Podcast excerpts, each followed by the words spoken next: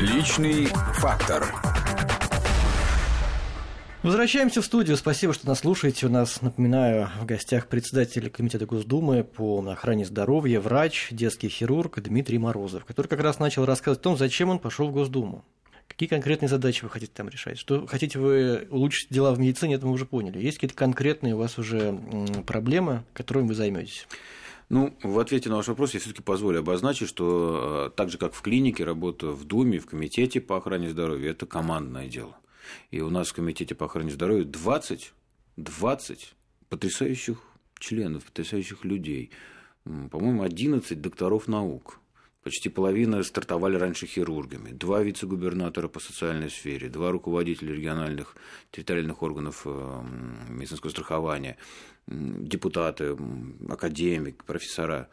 Люди мощные, и глаза горят, вы знаете. И мы уже провели там за месяц пять комитетов. Один раз на нашу просьбу откликнулся Вероника Игоревна Скворцова, приехал к нам комитет. Такое для Думы еще ну, такие первые шаги. Мы, мы хотели согласовать, это уже переходя к вашему вопросу, согласовать те позиции, по которым необходимы первоочередные меры. Потому что, конечно, у меня есть свои идеи. Они в том числе родились во время предвыборной кампании, общения с людьми, с избирателями.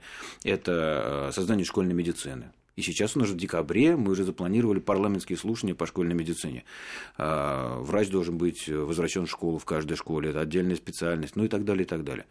Вторая, второй сегмент – это проведение такого законопроекта, как, э, условно говоря, мы его называем закон об охране здоровья детей, некий такой, понимаете, кодекс, это свод нормативных актов, которые бы прописывали от плода до подростка всю проблематику воспитания ребеночка, поскольку мы понимаем, что это, очень, ну, это половина всей нашей жизни, воспитание последующих.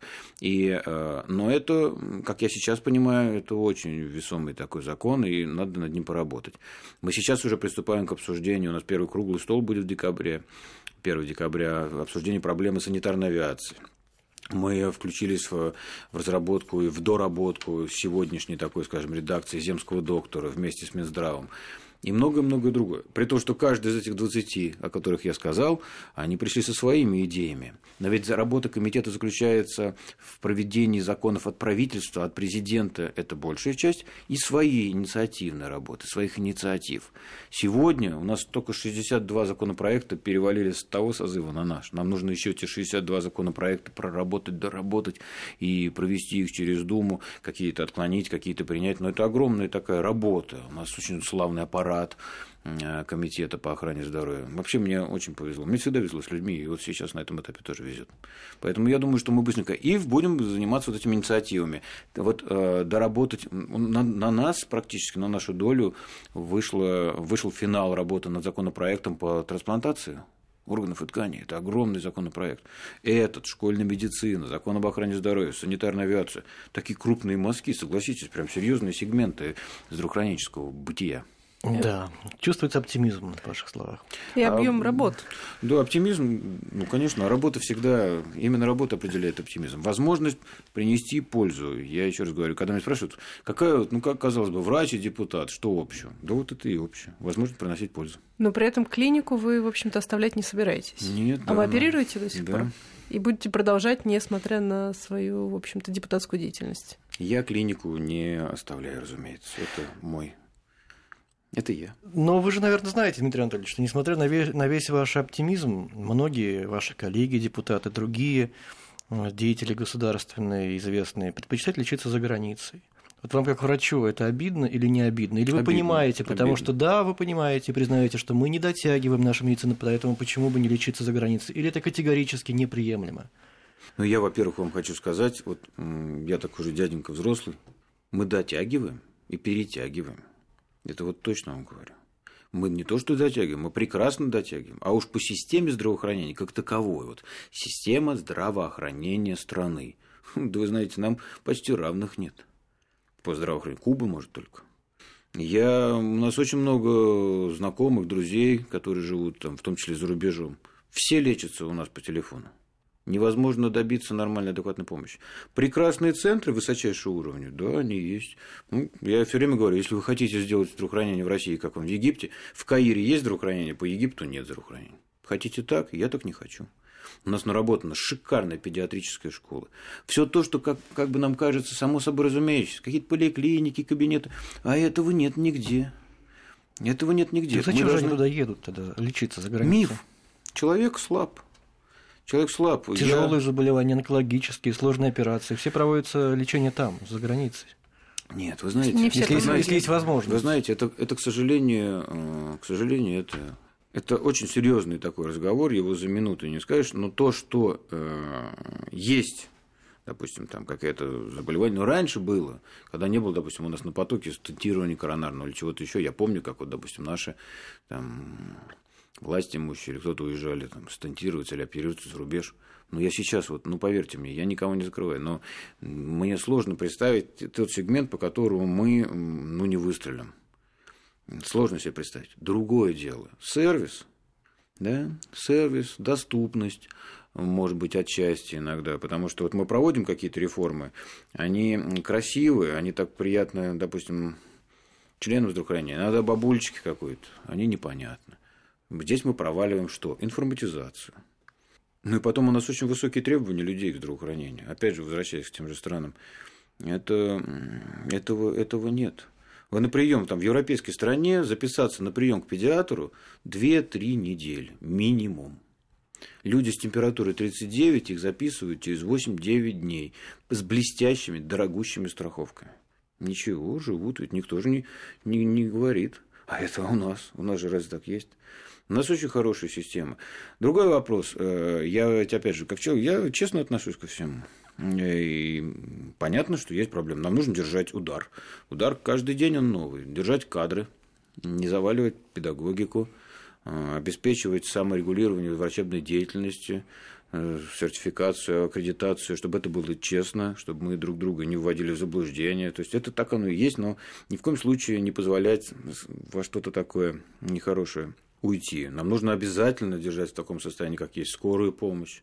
Нам необходимо не забывать и постоянно понимать, что каждый гражданин, живущий в деревушечке, имеет, как гражданин страны, право на оказание нормальной помощи, и мы должны, как государство, закрывать эти вопросы. Где-то транспортировка, где-то санитарной авиацией, где-то приближением... э, Но пока этого нет. Почему? вы говорите, все плюсы, они в Москве, да, они присутствуют. Нет, нет, нет. а в регионах, вот да в вашей Саратовской области родной, так разве? Конечно. Саратовской области не хуже, чем в Москве. Э, Ну, где-то, понимаете, э, когда, о чем мы с вами говорим? Там, если мы возьмем, все заболевания разные. Если мы возьмем, например, какое-нибудь ну, серьезное злокачественное заболевание, о котором вы упомянули, и оно редкое для Саратова, и нет там, допустим, высококачественного сопровождения, необходима трансплантация костного мозга, и все связанное с этим. Ну хорошо, мы должны перевести в Москву и вылечить в федеральном центре. Вот и все. То есть это логистика другая. Не надо надувать щеки и лечить его в Саратове. Это правда, вы совершенно верно. Когда я руководил клиникой в Саратове, например, я отказался первый. До меня мы не отправили ни одного пациента в Москву никогда. То есть у нас клиника высочайшего уровня.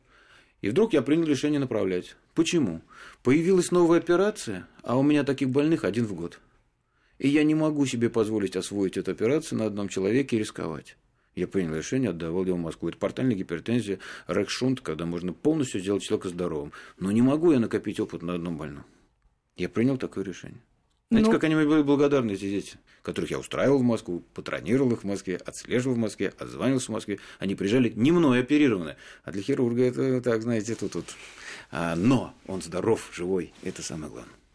Но в последние годы система здравоохранения претерпела, скажем так, значительную оптимизацию, сокращают, в том числе становится меньше поликлиник. Например, вот если мы берем ту же Москву, э, раньше вам, чтобы получить определенные там какие-то услуги, можно было сходить в поликлинику около дома, теперь вам нужно ехать там иногда даже на другой конец э, города, потому что просто убирают, да, и укрупняют, скажем так. Это все-таки, наверное, момент, который многими гражданами, гражданами воспринимается не как положительный. Да, конечно, вы знаете, я избирался от юго-запада, юго-западного Черемушкинского 209 округа, и у меня было 120 дней по 5-6 встреч ежедневно. И то, о чем вы говорите, это 80% ж- жалоб. Я не могу с этим не согласиться. Как, что, стояло, что лежало в основе таких? Я, конечно, не знаю там, первоисточник и не знаю генератора идеи, но понимаю прекрасно, что в условиях дефицита ресурсов или, например, там, возьмем 4 поликлиники, в одной есть детский хирург, в трех нет. Ну, я условно говорю, конечно. Соединяем 4 поликлиники в одну, теперь в нашей поликлинике всегда есть один детский хирург. То есть укомплектованность персоналом 100%. А была 0,000,100. Мы как бы говорим людям, да, надо куда-то поехать, это плохо. Хотя, вот согласитесь, немного условно. Но, но условно для кого? Для такого человека, как я, может, и условно. А для бабулечки это не условно. Для мамы с ребенком это не условно. Это очень серьезно. Тем более, когда мы говорим, там, у нас электронный оборот, там, тры гордимся, бабушка получает этот талончик, хорошо ей помогают, я видел это. Здорово, все здорово. С точки зрения вот, врача стоишь в поликлинике, сердце радуется. Мы великолепно прорвались все это. Такое офисно, такое все вот работает. Она получает, и ей нужно ехать куда-то на трех транспортах, с этим талоном отстоять, потом взять другой талон и снова в следующее учреждение переезжать. Это немножко я противоречит говорю, тому, коллеги, что это, вы говорили да, это чуть да. ранее о нашей медицине. Нет, нет, нет, это, это не противоречит. Эм, мы же смотрим на нее, это разные взгляды разные взгляды. Мне, если мы посмотрим по статистике на выходе, она стала лучше. Продолжительность жизни увеличивается, здесь мы все сделали, тут мы сделали, тут мы сделали. Цена, вот эти переезды бабулечек, они конечно, требует изменений. И я вот э, постараюсь, я это говорил всем руководителям, кто за это отвечает, все таки здесь нужно нам постараться, чтобы сгладить эти углы. Я с вами полностью согласен. Мы как бы качество, у нас есть такое, вот, знаете, выражение, качество и доступность медицинской помощи. Вот качество, судя по цифрам, мы не, не ухудшили, а даже улучшили. А доступность, доступность страдает. Мы сейчас сделаем еще одну паузу, послушаем новости, потом вернемся и послушаем заключительную часть нашей беседы. Личный фактор.